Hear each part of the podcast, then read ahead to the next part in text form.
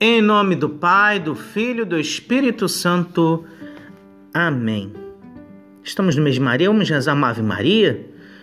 Ave Maria, cheia de graça, o Senhor é convosco.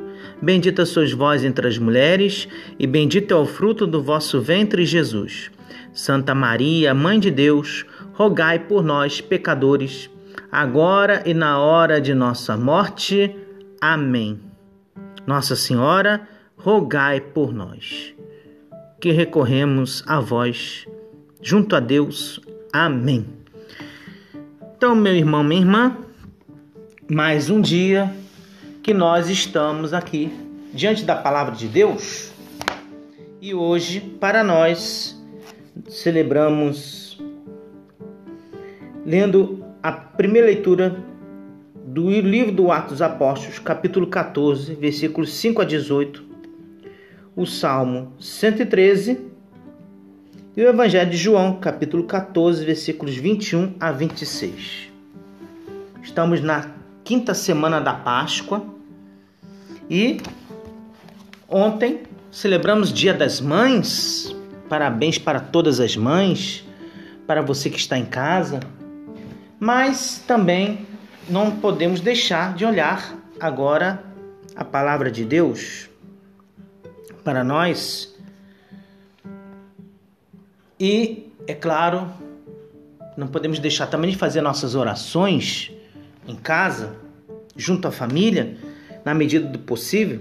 Eu digo na medida do possível porque a gente não sabe é, como está cada família, mas sabemos que mesmo na distância buscamos estarmos unidos, em contato uns com os outros, de alguma maneira. Então, eu queria fazer para você a leitura do Evangelho de hoje. O Senhor esteja convosco, Ele está no meio de nós.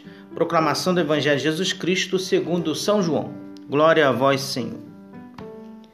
Naquele tempo, disse Jesus a seus discípulos: quem acolheu os meus mandamentos e os observa, esse me ama. Ora, quem me ama será amado por meu Pai, e eu o amarei e me manifestarei a ele. Judas, não Iscariotes, disse-lhe: Senhor, como se explica que te manifestarás a nós e não ao mundo? Jesus respondeu-lhe: Se alguém me ama, guardará a minha palavra, e meu Pai o amará e nós viremos e faremos nele a nossa morada. Quem não me ama, não guarda minha palavra, e a palavra que escutais não é minha, mas do Pai que me enviou. Isso é o que vos disse enquanto estava convosco. Mas o defensor, o Espírito Santo que o Pai enviará em meu nome, ele vos ensinará tudo e vos recordará tudo o que eu vos tenho dito. Palavra da salvação. Glória a vós, Senhor.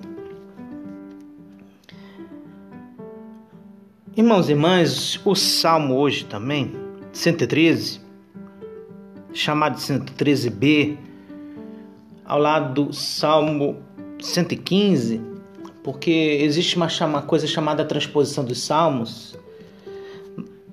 Bom, nos coloca o seguinte refrão: Não a nós, ó Senhor, não a nós, ao vosso nome, porém seja glória é preciso darmos glória a Deus neste tempo que nós vivemos, nesta vida que nós levamos, não deixando passar a palavra de Deus em nossa vida. Ao contrário, buscar nos alimentar dela. E alimentando a palavra, Deus nos dá força, nos dá vigor, nos dá aquilo que nos é necessário para esta vida. O Evangelho hoje que foi relatado, narrado para nós, fala em acolher os mandamentos da lei de Deus. E quem os acolhe, os assimila, vive. Quem guarda seus mandamentos, vive com Deus, como Jesus viveu. Só é possível isso porque Deus, na pessoa da Santíssima Trindade, o Pai, o Filho e o Espírito Santo nesse amor relacional de um para com o outro, o pai para com o filho, o filho para com o pai e o Espírito Santo com o pai e o filho e, e assim por diante. Esse amor relacional, como o amor do pai para com os filhos e assim por diante, se dá de uma maneira acima do amor humano porque o amor de Deus é divino. Mas ele amou-nos primeiro, escolheu a nós e chamou a nós para sermos seus discípulos. E aceitando o seu amor, vivemos com ele, nos sentimos acolhidos, somos acolhidos e participamos da Trindade Sacrossanta e guardamos a Sua palavra e seus ensinamentos, seus mandamentos. O Evangelho é o grande mandamento para nós cristãos, para todos, para cada um de nós. E isso nos ensina Jesus. É claro, isso só se dá quando aceitamos guardar Sua palavra, aceitamos o seu mandamento aceitamos o seu amor, aceitamos viver para Deus, tal como Deus é para nós. Então, essa liturgia de hoje nos chama ao que? Primeiro, a guardar a palavra de Deus, porque se não guardamos a palavra, não aceitamos os seus mandamentos, nem tampouco o seu amor. Segundo, guardando a sua palavra, aceitamos o amor e ao mesmo tempo vivemos e guardamos os mandamentos também. E praticamos os ensinamentos de Deus através de Jesus, através da Sua palavra. Não são as palavras de Jesus meros discursos, meras palavras, como as palavras do mundo. Ao contrário, isso nos educa, nos forma, nos preenche, nos ajuda. Então, através dos ensinamentos de Deus, isso nos ajuda o que também? A fugirmos dos perigos de cada dia. E fugindo dos perigos de cada dia, nós nos aproximamos mais de Deus. Nos sentimos mais livres, em paz, sendo cuidados por Ele. A primeira leitura, tirada dos Atos dos Apóstolos, vocês estão percebendo que ao longo desse mês de maio, a leitura primeira de cada dia da semana é do livro dos Atos dos Apóstolos. E vimos lá a figura de Paulo e Barnabé, que demonstram que amam a Deus e o seu Filho Jesus, dando testemunho colocando em prática a palavra, os ensinamentos que são também para a vida. Ora, Paulo e Barnabé foram ameaçados de morte. Mas eles trouxeram o que? A cura em Listra. Porque em Listra os discípulos curaram um homem paralítico era um lugar onde as pessoas adoravam ídolos. E a cura provocou comoção, mostrou solidariedade. E eles entenderam que Paulo e Barnabé eram como que deuses que assumiram a forma humana, mas na verdade Paulo e Barnabé não eram deuses estavam levando a mensagem de Deus, um único Deus vivo e verdadeiro. E foi através disso que nesta missão houve a fuga do perigo e a cura de quem necessitava, no caso ali, um paralítico. Olhando agora para nós, quantas vezes fugimos da realidade, da missão, Quantas vezes também corremos perigo e agora o perigo nos cerca, nós nem sequer podemos sair de casa. Quantas vezes, antes mesmo disso, enfrentamos também perigos em nossa vida, sabendo e confiando que Deus está nos protegendo, que Nossa Senhora intercede por nós, nos concedendo a graça, a bênção, a nós, a nossa casa, a nossa vida.